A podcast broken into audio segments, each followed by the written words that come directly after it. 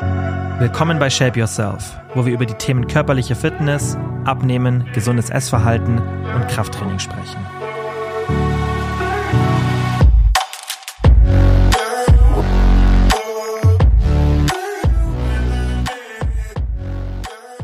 Diejenigen von euch, die mir auf Instagram folgen, wissen ja, dass ich aktuell eine Diät mache. Und ich würde euch empfehlen, falls ihr den Podcast hört und mir nicht auf Instagram folgt, dann macht es auf jeden Fall, weil ich nehme euch da in meinen Alltag mit und zeige euch, wie ich diese ganzen Sachen, die wir hier besprechen, in der Diät dann in der Praxis umsetze. Das heißt Sättigungsmanagement, wie ich dann aber auch mit speziellen Situationen umgehe, wenn irgendwas in meinem Alltag nicht so läuft, wie ich es mir vorstelle, wie ich einfach autonom diese Diät gestalte, wie da meine Kalorien aussehen und so weiter.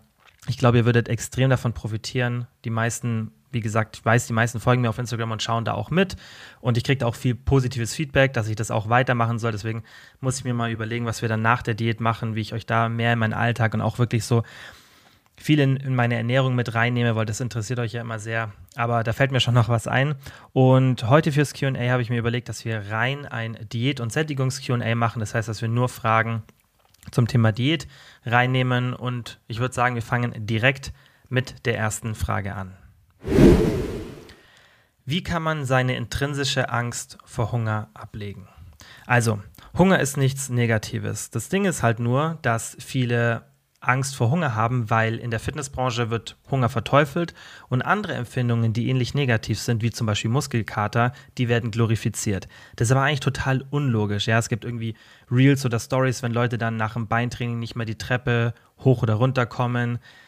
Es sind halt lauter lauter Sachen, die einfach dazu beitragen, dass manche Empfindungen, die negativ sind, als das Positives gesehen werden und andere, wie zum Beispiel Hunger, die objektiv gesehen nicht anders sind als Muskelkater, ja, von der Empfindung her auch, die werden dann als was Negatives gesehen. Und das Problem ist halt beim Thema Hunger, dass durch dieses ständige Heißhungerrezepte etc., wo ich glaube, niemand eine negative Intention hat, auf keinen Fall. Also die Leute wollen ja damit nur helfen, aber das führt halt dann dazu, dass Hunger so ein bisschen stigmatisiert wird und als was Negatives gesehen wird, obwohl das einfach gar keinen Sinn macht, weil wenn du jetzt Muskelkater hast, dann ist es ja eigentlich auch nichts Positives für dich. Also ab und zu punktuell Muskelkater zu haben, vollkommen in Ordnung, aber du solltest nicht ständig Muskelkater haben. Und beim Hunger ist es genauso. Hunger sollte auch nicht ständig auf einem hohen Niveau sein, aber den, den Hunger mehr zu akzeptieren und diese Empfindung einfach als was Neutrales anzusehen, das ist eigentlich der Schlüssel zum Erfolg, weil diese Angst, diese intrinsische interne Angst, die du hast vor dem Hunger, die ist ja nur, weil du das als was bewertest, das negativ ist. Es ist ja nicht so, dass es wirklich ein Problem ist. Natürlich, wenn du dich jetzt im Untergewicht befindest oder irgendwie eine Essstörung hast, dann ist es ein anderes Thema. Aber viele Leute, die ganz normales Essverhalten eigentlich haben und die auch einen normalen Körperfettanteil haben, haben extreme Angst vor Hunger. Und ich mache das ja auch bei mir jetzt in der Diät so wenn ich tagsüber Hunger habe, ich mache halt genau das, was ich euch erzähle. Ich gehe diesen Acceptance-Based Approach und akzeptiere den Hunger, lasse diese Empfindung, wie in der Meditation, da macht man das ja ähnlich, da kann man das auch dann ganz gut ableiten, wenn man das vielleicht mal ein bisschen geübt hat, wie das funktioniert, dann kann man diese Empfindung wie so ein Fluss an sich vorbeiziehen lassen und die gar nicht so wirklich bewerten oder auch wahrnehmen. Wichtig, hier eben nicht wegdrücken, das ist halt dieses Thema immer Heißhungerrezepte und wie gesagt, die Intention dahinter ist nicht, ist gar keine negative, auf keinen Fall. Und das sollte jetzt auch nicht deswegen abgeschafft werden. Aber da ist ja wieder so, okay, Heißhunger ist was Schlechtes, ich muss es mit einem Rezept bekämpfen. Und man sollte da einfach die Strategie verändern oder die Denkweise und den Hunger akzeptieren, einfach als eine neutrale Empfindung wahrnehmen. Natürlich, wenn Hunger zu extrem wird, das haben wir hier auch schon besprochen, dann kann es auf jeden Fall dazu führen, dass wir auch tatsächlich aktiv werden.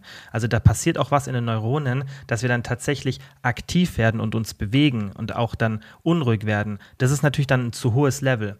Aber in der Regel, gerade in der Diät, kann man den Hungerlevel so bei subjektiven 40, 50 Prozent halten und ihn dann, wie gesagt, an diesem Level so an sich vorbeiziehen lassen und ihn gar nicht so bewerten. Und das wird meiner Meinung nach für dich der größte Schlüssel zum Erfolg sein, eben den Hunger oder diese Angst vor dem Hunger abzulegen. Wenn du lernst, diesen Acceptance-Based Approach zu machen, gibt es auch wissenschaftliche Literatur dazu und ich empfehle es so oft und es funktioniert so extrem gut, wenn man da wirklich mal umdenkt.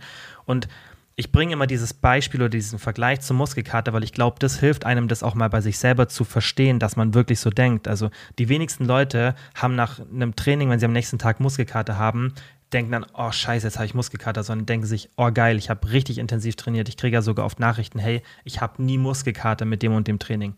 Perfekt, dann zeigt das wohl, dass du relativ gut regenerierst. Natürlich kann man dann hier auch ein bisschen zu wenig Intensität im Training haben, aber in der Regel, wenn man selten Muskelkater hat, also ich zum Beispiel beim Training, ich habe alle paar Wochen mal ganz leicht Muskelkater, dass ich so einen richtig, richtig üblen Muskelkater habe, das gibt es nicht, außer ich mache eine andere Sportart, weil eben mein Training zu meiner Leistung passt. Und selbst wenn ich mich extrem push, dann bin ich zwar ein bisschen kaputt, aber ich habe keinen so einen richtigen Muskelkater.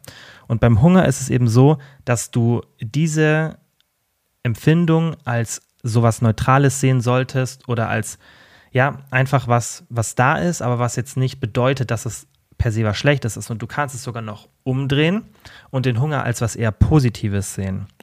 Du kannst sagen, okay, ich habe jetzt gerade Hunger. Das heißt, scheinbar bin ich jetzt gerade nicht in einer Phase, wo ich wirklich in einer positiven Kalorienbilanz bin. Das heißt, ich bin jetzt gerade nicht im Kalorienüberschuss oder sogar in einer neutralen Kalorienbilanz. Vermutlich rutsche ich gerade so ins Defizit rein. Vermutlich fängt jetzt gerade der Fettverlust an. So kann man sich das ja ein bisschen im Kopf verbinden und den Hunger dann einfach eher als was Positives sehen. Und wie gesagt, den Hunger dann nicht auf ein zu krasses Niveau nach oben gehen lassen. Aber wenn sich das so subjektiv um die 30, 40, 50, vielleicht auch mal in Diättagen an die 60 Prozent orientiert, dann kann man eben diesen Acceptance-Based Approach machen.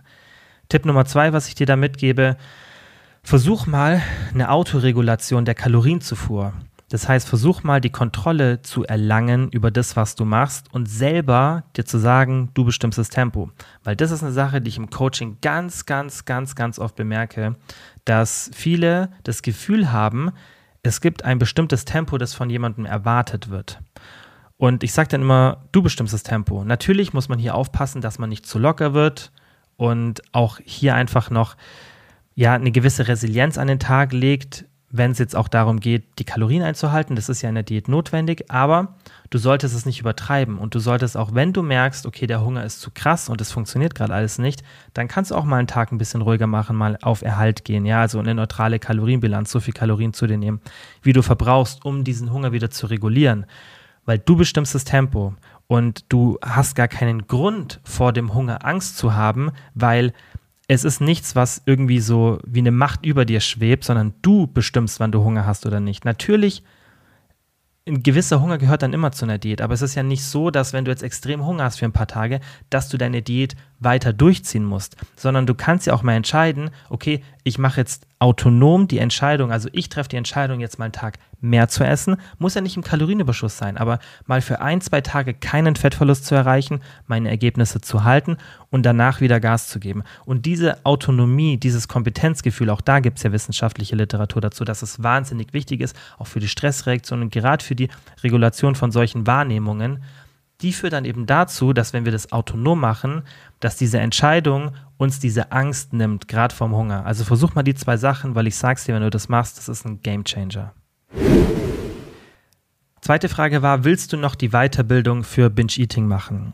Ich habe sie hier im Podcast, glaube ich, schon ein paar Mal erwähnt und jetzt letztens in meiner Instagram-Story nochmal gezeigt, weil ich das Thema einfach erstens super spannend finde zu lösen und weil ich es auch relevant finde, weil Binge Eating ist, glaube ich, so eine so eine Essstörung, die sehr, sehr häufig vorkommt, bei der aber die Schwelle die Intensität oder die Schwelle der Intensität, das, das reicht noch nicht für die meisten, um dann irgendwie zu sagen, so ich fange jetzt eine Therapie an, weil das würde ich bei jeder anderen Essstörung empfehlen.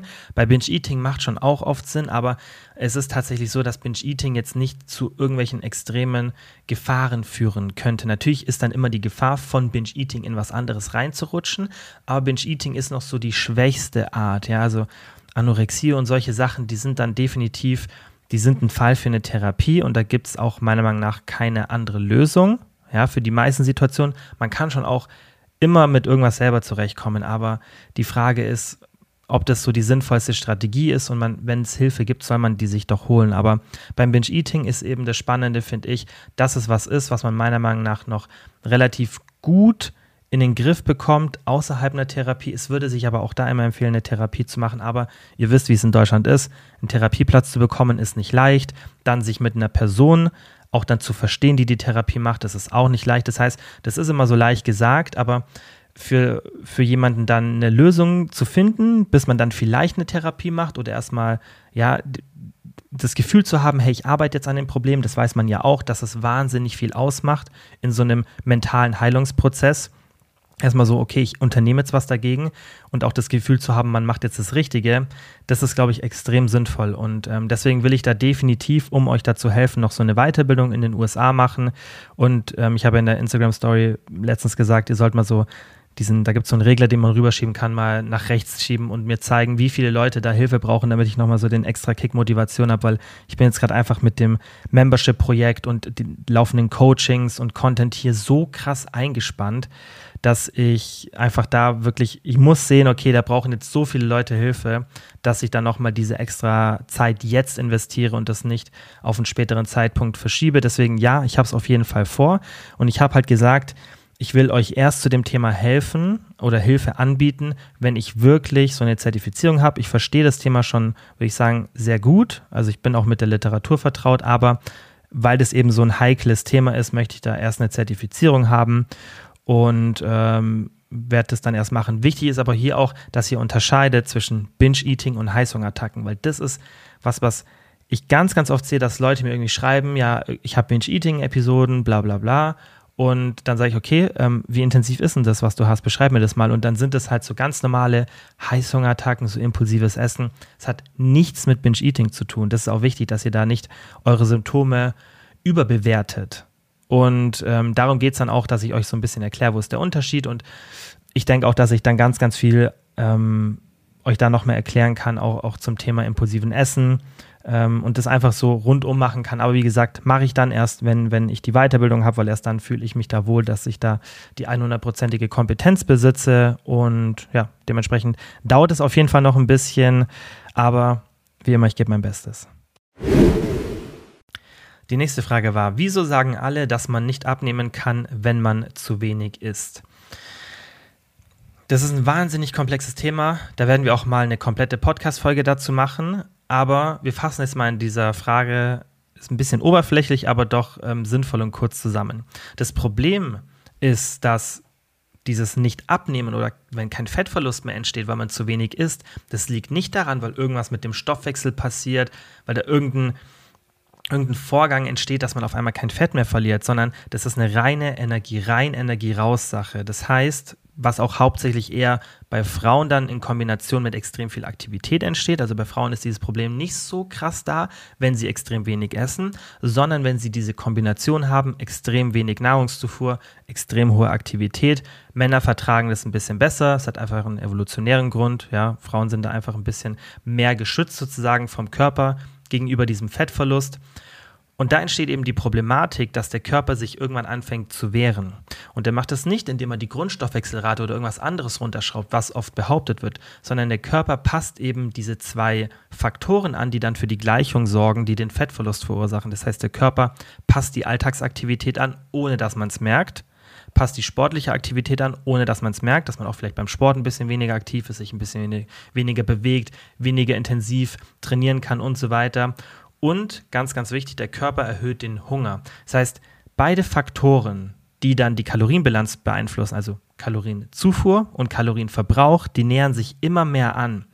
Natürlich kann man da dagegen halten, indem man zum Beispiel auf die Schritte achtet, auf den, die Sporteinheiten achtet, auf die Kalorienzufuhr achtet. Wenn ich diese Faktoren im Blick habe, dann weiß ich ja, okay, mein Körper versucht sich zwar gerade dagegen zu wehren, aber keine Chance, ich lasse es nicht zu. Ich zwinge mich zu mehr Aktivität, ich zwinge mich zu mehr Schritten, ich zwinge mich, die Kalorien zuvor einzuhalten. Das geht schon. Und in diesem Szenario wird es auch selten so sein, dass der Fettverlust wirklich krass nachlässt. Es ist tatsächlich so, dass dann der Fettverlust schon ein bisschen weniger wird. Wie gesagt, komplexes Thema werden wir dann auch mal ein bisschen besprechen, aber das ist nicht signifikant. Das Problem ist eher, wenn man eben diese Faktoren nicht berücksichtigt und dann die Aktivitäten nach unten geht, und man auch vielleicht unbewusst mehr isst, irgendwie zwischendurch snackt oder ja, Tage hat, wo man dann einfach gar nicht auf die Kalorien achtet und dann schleicht sich das so ein und dann nähert sich Kalorienverbrauch und Kalorienzufuhr immer näher an und dann haben wir irgendwann entweder ein sehr, sehr kleines Defizit oder sogar eine neutrale Kalorienbilanz. Und das Problem bei der Sache ist, dass selbst wenn ihr es so macht, wie ich es im ersten Szenario beschrieben habe, dass ihr euch zwingt, die Aktivität hochzuhalten und zwingt, die Kalorienzufuhr einzuhalten, obwohl ihr extremen Hunger habt und obwohl ihr extrem lethargisch seid, dann wird das irgendwann nicht mehr klappen und dann kommt ihr eh in ein Szenario, in dem ihr immer wieder Tage habt, wo ihr nicht auf die Kalorien achtet oder wo ihr immer wieder zwischendurch was snackt und dann akkumuliert sich das tagsüber, dass ihr irgendwann 300 Kalorien extra habt, obwohl ihr das gar nicht auf dem Schirm habt.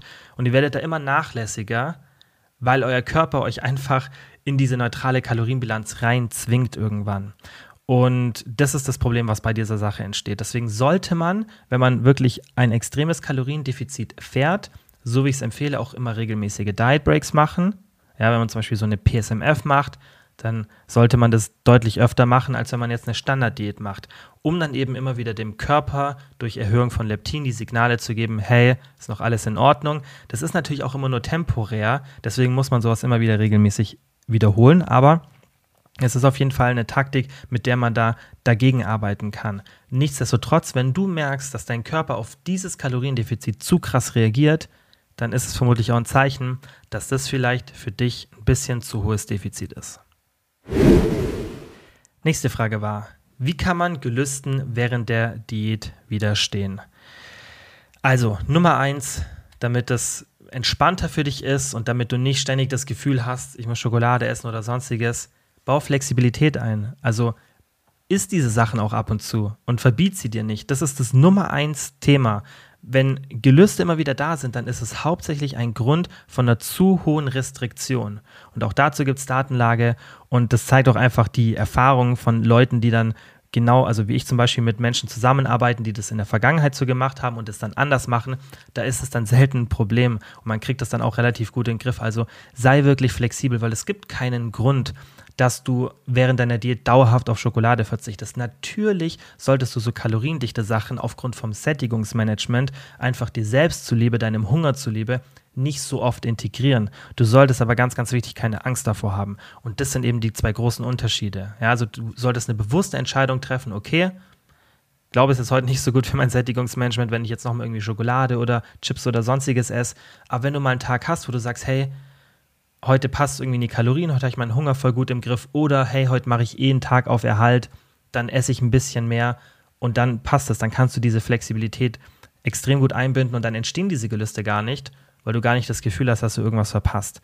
Und das geht auch so ein bisschen überein mit dem nächsten Thema Autonomie, also dass du selbst entscheidest, wann nehme ich wie viel Kalorien zu mir. Das ist ein ganz, ganz großer Faktor. Wenn du das Gefühl hast, dass die Ernährung entscheidet, wie sie konsumiert wird, dann ist es klar, dass diese Gelüste entstehen. Wenn du das aber schaffst, dass du autonom entscheidest, weil du immer im Hinterkopf hast, hey, ganz ehrlich, wenn ich jetzt heute extreme Gelüste habe, dann ist es okay, weil ich habe das in meiner Strategie eingeplant, dass ich auch mal Tage mit einem mit einer höheren Kalorienzufuhr verbringe. Und wenn du das schaffst, dass du diese Autonomie reinbringst und das wirklich auch verstehst und das Gefühl hast, dass du entscheidest, wie viel du isst und du entscheidest, was dein Tempo ist, jetzt zum Beispiel in der Diät, dann gehen diese Gelüste weg, weil diese Gelüste sind meistens, auch meiner Erfahrung nach, ein, eine Reaktion auf eine zu große Restriktion. Und das kriegt man damit extrem gut in den Griff und dann was ich vorhin schon gesagt habe, Nummer eins einfach Hunger akzeptieren. Ja, also diese Gelüste, wenn die mal da sind, weil das ist auch oft so, dass sie dann überbewertet werden und wenn man einfach mal versucht, diesen Hunger und diese Gelüste, so ein bisschen diese Empfindung auch gleichzeitig zu akzeptieren und an sich vorbeiziehen zu lassen, dann ist es gerade für die Tage, wo man vielleicht sagt, hey, heute möchte ich nicht so viel Flexibilität einbauen, heute möchte ich mehr auf mein Sättigungsmanagement achten, da macht es Sinn, diese Empfindung einfach ein bisschen wie so ein Fluss an sich vorbeiziehen zu lassen und ähm, ja, einfach diese Empfindung nicht so zu bewerten und ganz, ganz wichtig, einfach nicht als was Negatives zu bewerten. Dann war die nächste Frage, ist Krafttraining oder Cardio während der Diät besser? Also, das kommt natürlich immer ganz auf deine Ziele drauf an, aber wenn du die Entscheidung hast und eh beides machst, also du schon im Fitnessstudio angemeldet bist, aber auch ab und zu Cardio machst, dann würde ich dir empfehlen, setz immer die Priorität erstmal auf das, was dir mehr Spaß macht, weil in der Diät ist das Wichtigste, dass wir ein hohes Aktivitätslevel haben und sportliche Aktivität ist einfach allgemein richtig wichtig. Wenn du aber wirklich dann das Optimum an Erfolgen haben möchtest, dann würde ich dir empfehlen, Priorität ist erstmal Krafttraining, weil ganz, ganz wichtig in der Diät ist, dass wir unsere Muskelmasse erhalten. Und das hat zwei Gründe. Nummer eins, du hast einen besseren Fettverlust, wenn du mehr Muskelmasse hältst, weil dein Körper einen größeren Teil des Kaloriendefizits ausgleicht, indem er sich an der Fettmasse bedient. Weil wenn dein Körper Muskelmasse abbaut, um Kalorien daraus zu beziehen, dann hat er ja diesen Kalorienteil aus der Muskelmasse bedient. Das heißt, in einem anderen Szenario würden wir diesen Teil auch aus der Fettmasse beziehen und somit mehr Fett verlieren. Das muss man immer berücksichtigen, dass mehr Muskelerhalt in der Diät auch gleichzeitig mehr Fettverlust bedeutet. Und das nächste, du musst ja auch überlegen, die Optik wird extrem beeinflusst von deiner Muskelmasse.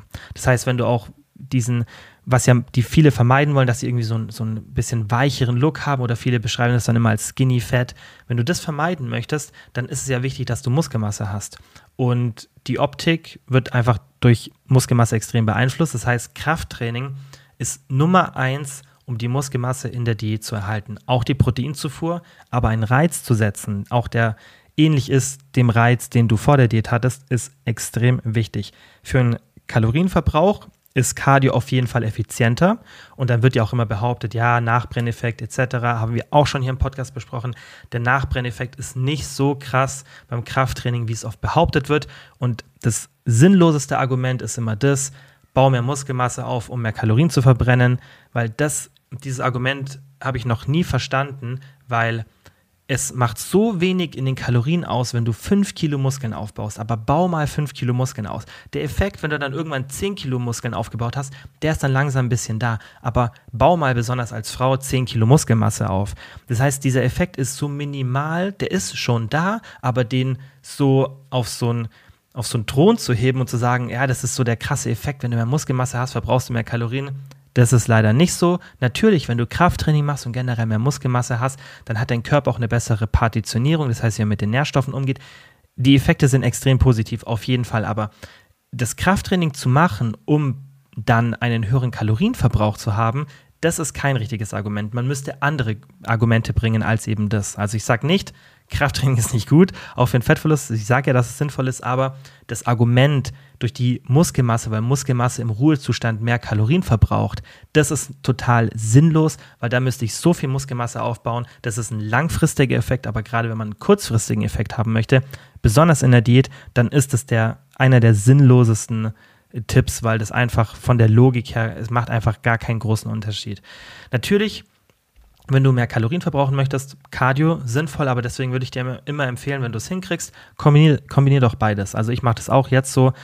Ich mache jetzt nicht gezieltes Cardio, sondern ich mache dann halt viel Sport jetzt aktuell während meiner Diät. Jetzt die Woche war leider gerade die erste Diätwoche, war die Woche, wo wir so am wenigsten Sport gemacht haben, weil irgendwie ein paar Kumpels im Urlaub sind und Wetter war jetzt nicht so geil. Also normal schaue ich dann schon, dass ich viel so Sport einbaue, aber das mache ich jetzt nicht, um da mehr Kalorien zu verbrennen, sondern das ergänzt sich einfach gut. Ich würde jetzt aber ehrlich gesagt auch in meiner Diät einfach aus Zeitgründen aktuell kein zusätzliches Cardio einbauen, weil ich weiß, ich mache so anderen Sport.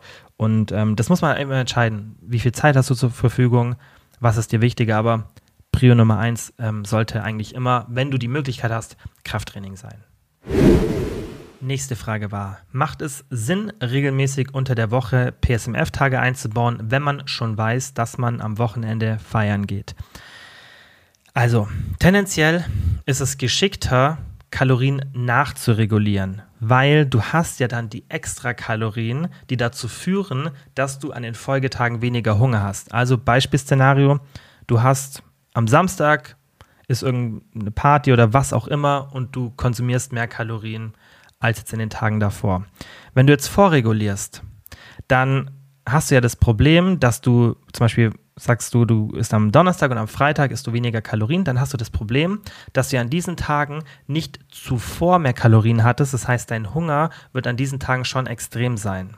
So, wenn du es jetzt aber anders machst und du hast am Samstag eine höhere Kalorienzufuhr und regulierst nach, also am Montag und am Dienstag sparst du diese Kalorien ein, nicht am Donnerstag und am Freitag, äh, Sonntag oder Montag sparst du die Kalorien ein.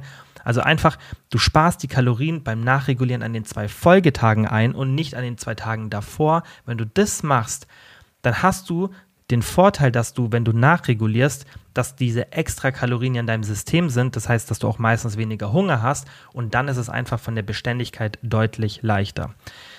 Das Nachregulieren würde ich dir empfehlen, logischerweise macht auch Sinn, wenn das spontan ist. Das heißt, wenn du ein spontanes Ereignis hast, dann macht es schon mehr Sinn, wenn du das auch irgendwie am Donnerstag weißt du, hey, am Samstag werde ich jetzt irgendwie, keine Ahnung, wie gesagt, mehr Kalorien zu mir nehmen, warum auch immer. Dann würde ich sagen, hey, jetzt nicht mehr vorregulieren, sondern dann mach's wirklich am Sonntag und am Montag. Wenn du aber das weißt, du weißt schon am Montag, okay, am Samstag werde ich mehr Kalorien konsumieren, dann mach's doch so, dass du geplant über die Woche entweder jeden Tag ein bisschen weniger Kalorien zu dir nimmst oder einen extremen Tag einschmeißt, zum Beispiel einen PSMF-Tag mit um die 1000 Kalorien. Und dann hast du natürlich dir Freiraum geschaffen fürs Wochenende. So habe ich es jetzt auch gemacht. Ich werde jetzt heute Abend Alkohol trinken, gut was essen und ähm, weiß auch, dass ich da mehr Kalorien konsumieren werde. Und deswegen habe ich am Donnerstag auch ja mit euch in der Story so einen PSMF-Tag gemacht. Ich habe aber tatsächlich auch zusätzlich, weil ich weiß, es wird heute schon ein bisschen extrem, vermutlich, weil einer meiner besten Freunde hat Geburtstag. Also das wär, wird schon mehr Überschuss als Erhalt heute. So. Und deswegen habe ich auch an den anderen Tagen, Dienstag, Mittwoch und jetzt heute, nee, gestern Freitag und heute klar tagsüber ein bisschen weniger, aber ich habe dann auch die anderen Tage deutlich weniger Kalorien zu mir genommen, als ich eigentlich für meine Diät eingeplant habe, damit ich eben meinen Wochendurchschnitt erreiche. Ich habe so geplant, dass ich so 5000 Kalorien im Defizit bin in der Woche. Ist extrem, für die meisten auch vermutlich zu viel, aber ich kriege das gut in den Griff. Kommt in der späteren Frage auch noch. Und habe dann einfach schon mal so ein bisschen vorreguliert, weil ich das schon wusste. Ich wusste die ganze Woche, hey, am Samstag findet es statt. Wenn es spontan gewesen wäre, hätte ich auch eher nachreguliert. Und deswegen auch sowas wie Calorie Cycling gerne einbauen. Im Membership und Coaching machen wir das immer oder nicht immer, aber es gibt immer die Möglichkeit dazu. Und einfach vorher ausrechnen, okay, ich habe ein bestimmtes Wochendefizit, wie verteile ich das? Und beim Calorie Cycling, bei meiner Methode, plant man das halt dann schon davor und schaut, okay, ich habe mehrere Optionen, ich mache irgendwie zwei Defizittage und fünf Erhalt oder vier Defizittage und drei Erhalt. Da kann man ein bisschen rumspielen und einfach schauen, was passt bei mir am besten in den Alltag. Dann die vorletzte Frage war, trackst du dann auch die Kalorien vom Alkohol, wenn du trinkst? Also passend zur letzten Frage, ich mache das folgendermaßen. Wenn ich jetzt zum Beispiel heute weggehe und was trinke und auch gut essen werde, dann mache ich so, dass ich es mir in der Regel davor per Budget einplane. Das heißt, ich versuche natürlich tagsüber erstmal ein bisschen weniger Kalorien zu konsumieren. Ich mache es aber auch nicht extrem, weil wenn ich es zu extrem mache, dann werde ich abends sehr viel Hunger haben und dann kann es sein, dass ich ein bisschen impulsiveres Essverhalten habe oder das einfach für die Lebensqualität, dass ich einfach das eine unangenehmere Situation ist, weil ich mehr Resilienz brauche, um nicht so viel zu essen. Das heißt, zu wenig zu essen macht auch nicht so viel Sinn, auch irgendwie einen kleinen Preload. Vielleicht bevor man weggeht, mache ich jetzt heute nicht, weil es einfach von meinem Tagesablauf nicht reinpasst, aber würde ich auch empfehlen. Aber ich plane mir auf jeden Fall ein Budget ein. Ja, ist nur ein Beispiel, ist, ist jetzt nicht für heute für mich gedacht, aber ist jetzt ein Beispiel. Ich würde mir dann zum Beispiel 1500 Kalorien einplanen und sage, ich esse ad libitum. Also ich esse so viel Kalorien, bis ich diese 1500 Kalorien einfach frei, entspannt. Ich esse einfach nach Gefühl, bis ich denke, okay, ich bin jetzt so bei diesen 1500 Kalorien angelangt. Also ich esse und trinke, bis ich ungefähr da bin. Wenn du jetzt nicht so viel Erfahrung hast, dann schau auf jeden Fall mal davor, was haben denn alkoholische Getränke an Kalorien, was hat Essen so an Kalorien. Das sind natürlich Sachen, die ich nicht brauche. Ich schaue das an, ich weiß, wie viel Kalorien das hat, ich kann das extrem gut steuern. So. Und dann, wie gesagt, nimmst du diese Kalorien zu dir und wenn du dann sogar zu viel über äh, zu viel zu dir genommen hast, also das überschritten hast, dann ist okay, aber dann berücksichtige das. Das heißt, wenn du dann das Gefühl hast, ah, ich habe jetzt noch ein bisschen mehr Hunger oder ich will noch was trinken, du gehst dann auf 2000 Kalorien, dass du einfach das Gefühl hast und das im Nachhinein tracken kannst, weil du willst ja dann im Nachhinein nachvollziehen, okay, wo war denn meine wöchentliche Kalorienbilanz, damit du dann auch Entscheidungen treffen kannst. Wir haben zum Beispiel im Membership dann so eine Entscheidungshilfe, im Coaching übernehme ich das für meine Coaches, aber im Membership, weil man das ja selbstständig macht, gibt es so eine Entscheidungshilfe und da trägt man dann die Kalorien ein und dann rechnet die einem aus, hey, wo hätte dein Fettverlust sein müssen? Müssen wir die Kalorien anpassen? Ja, weil manchmal sind ja auch die Kalorienrechner nicht perfekt, das ist immer so, aber ein anderes Thema. Und diese Entscheidungshilfe übernimmt es für einen. Und weil man eben sowas machen muss, also man muss rechnerisch schauen, okay, was passiert denn gerade, muss man eben eine hohe Beständigkeit beim Kalorienzählen haben, auf eine entspannte Art und Weise, damit man aber wirklich relativ gut weiß, wo bin ich denn ungefähr. Das muss ja dann nicht da sein, wo du sein willst mit den Kalorien. Aber es geht für dich einfach nur ums Nachvollziehen, weil das Problem ist, wenn du an diesen Tagen zu locker bist und gar nicht weißt, war ich jetzt auf 2500 Kalorien, war ich auf 3500 Kalorien. Wenn du das nicht weißt, dann hast du ja das Problem, dass du deine Fortschritte gar nicht nachvollziehen kannst. So. Und ich würde dir auch nicht empfehlen, nachher zu tracken, Also ich würde nicht empfehlen, einfach mal zu essen und dann zu schauen, okay, wie viel war das jetzt? Das kann man schon machen, aber gerade wenn das dann irgendwie so Buffet oder Grillabend oder sonstiges ist, da sind wir einfach super ungenau. Das zeigen Studien, dass selbst erfahrene Ernährungswissenschaftler, wenn die wissen, hey, wir müssen jetzt darauf achten, dass die selbst ungenau sind. Ich finde, solche Daten sollte man immer ein bisschen vorsichtig interpretieren. Ich denke, dass trotzdem viele Menschen das ganz okay einschätzen können. Aber nichtsdestotrotz ist es geschickter, wenn du dir überlegst, okay, das ist mein ungefähres Kalorienbudget und das versuche ich jetzt nicht signifikant zu überschreiten und falls doch, dann notiere ich mir das. Und die letzte Frage für heute. Hältst du deine Diät bisher gut durch oder bist du schon am struggeln? Also, ehrlich gesagt, easy. Ich habe 0,0 Probleme, obwohl ich in einem extremen Kaloriendefizit jetzt diese ganze Woche war, weil ich, wie gesagt, auch heute unterwegs bin, was trinken werde, gut essen werde. Und ich krieg's trotzdem easy hin. Aber ganz ehrlich, es wäre doch auch schlimm, wenn nicht. Weil mein Content hat so einen krassen Fokus, ich habe das letztens schon auf Instagram erklärt, mein Content hat so einen krassen Fokus auf Abnehmen, Sättigungsmanagement, Essverhalten. Das wäre doch eigentlich total unglaubwürdig, wenn ich Probleme besonders in der ersten Diätwoche habe. Klar, ich habe jetzt schon einen niedrigen Körperfettanteil, logisch, mein Körper wehrt sich und ich habe auch eine denkbar schlechte Situation ausgewählt, um eine Diät zu machen, weil ich einfach durch den Launch vom Membership und ja alles, was ich noch parallel machen muss, Coaching und so weiter, ich war einfach mein Stresslevel ist wirklich auch noch heute am Anschlag. So. Das heißt, eigentlich die schlechteste Situation, aber ich habe mir gedacht, nee, ich will das auch gerade euch mal zeigen, dass es, das habe ich vielleicht jetzt auch nicht am Anfang so kommuniziert, dass meine Phase jetzt so schlecht ist für einen Einstieg, aber ich dachte mir, nein, ich mache das jetzt. Erstens habe ich es euch gesagt, dass wir es machen, so ich habe mich committed und zweitens, ich habe mir gedacht, komm, ich zeige euch das, dass es selbst in so einer Phase gut geht, wenn man eben alle Faktoren berücksichtigt und wenn man einfach alle Tools an der Hand hat. Und wie gesagt, also ich fände es problematisch, wenn ich das nicht hinbekommen würde. Weil ihr wollt ja auch, ich habe dann das Beispiel gebracht, ihr wollt ja auch keinen kriminellen Anwalt oder einen insolventen Steuerberater. Das macht ja auch keinen Sinn. Ihr wollt doch auch jemanden haben, wenn der euch so viel wie ich immer über Diät predigt, also nicht, dass man es machen soll, aber wie man eine Diät macht, wie Sättigungsmanagement funktioniert, wie Essverhalten funktioniert, dann wollt ihr doch auch, dass diese Person das Ganze selber in die Praxis umsetzen kann und damit keine Probleme hat. Weil wenn nicht, dann wäre ich vermutlich falsch am Platz, beziehungsweise sonst hätte ich vermutlich keine Kompetenz, weil egal wie schlecht meine genetische Ausgangslage ist oder wie schlecht meine aktuelle Situation im Leben ist, um das zu machen, ich sollte doch trotzdem alle Bereiche so manipulieren können, dass mir das alles nicht schwerfällt, weil sonst bin ich, wie gesagt, mit meiner Kompetenz fehl am Platz, um euch irgendwas zu erzählen. Deswegen, no problemo, geht ganz easy, ähm, aber nicht, nicht, weil ich halt irgendwie weil es leicht ist für mich, sondern, also von, von der Ausgangslage, sondern weil es einfach so ist, dass ich, ich kann halt alles benutzen, was ich an Tools in der Toolbox habe. Und ich weiß halt einfach, wie ich alle Faktoren optimal manipulieren kann. Und das sind ja auch genau die Tools und das Wissen, die ich euch hier vermittle. Und deshalb gibt es auch Membership und Coaching ganz, ganz viele Formulare und Tools dazu, weil ich eben euch zeigen will, wie ihr diese Sachen dann auch im Alltag benutzen könnt und was, was für eine Toolbox ich mir aufgebaut habe.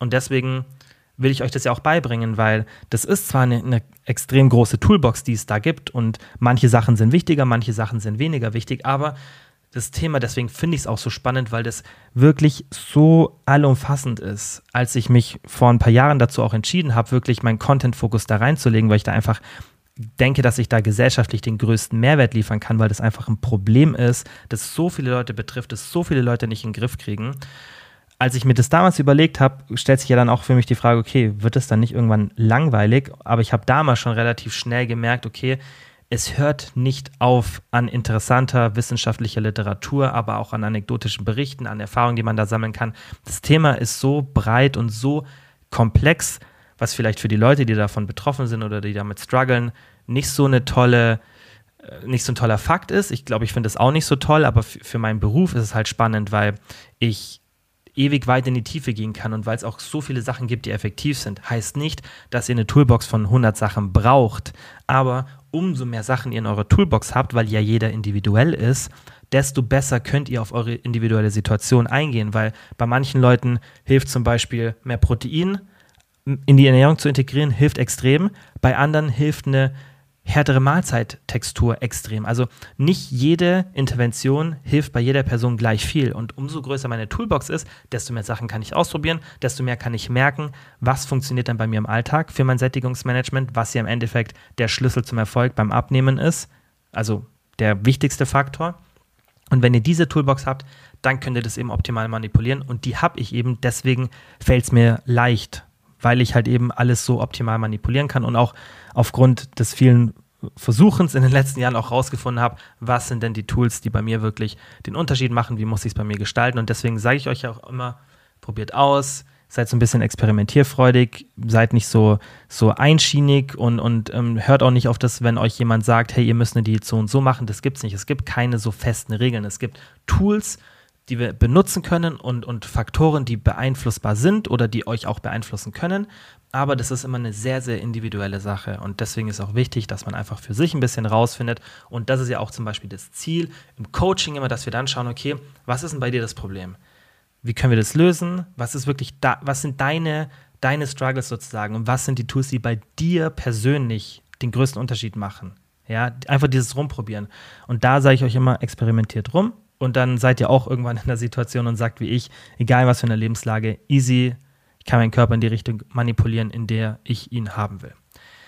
So, das war alles für heute. Ich hoffe, die Folge hat euch gefallen, auch wenn es jetzt wirklich rein um Diät ging. Aber ich glaube, selbst wenn ihr jetzt aktuell nicht eine Diät macht, vielleicht es in der Zukunft irgendwann vorhabt, aber auch so für Sättigungsmanagement, konntet ihr hoffentlich viel mitnehmen. Wie immer freue ich mich extrem, wenn ihr den Podcast bewertet, wenn ihr mir über Spotify oder per Instagram DM Feedback dalasst und natürlich auch, habe ich schon gesagt, wenn ihr den Podcast abonniert, auf jeden Fall teilen, bewerten und folgen. Das sind die Sachen, die mir helfen, dass der Podcast einfach von mehr Menschen gesehen wird. Und dann würde ich sagen, wie immer, vielen, vielen Dank fürs Zuhören und wir hören uns nächsten Sonntag wieder. Ciao.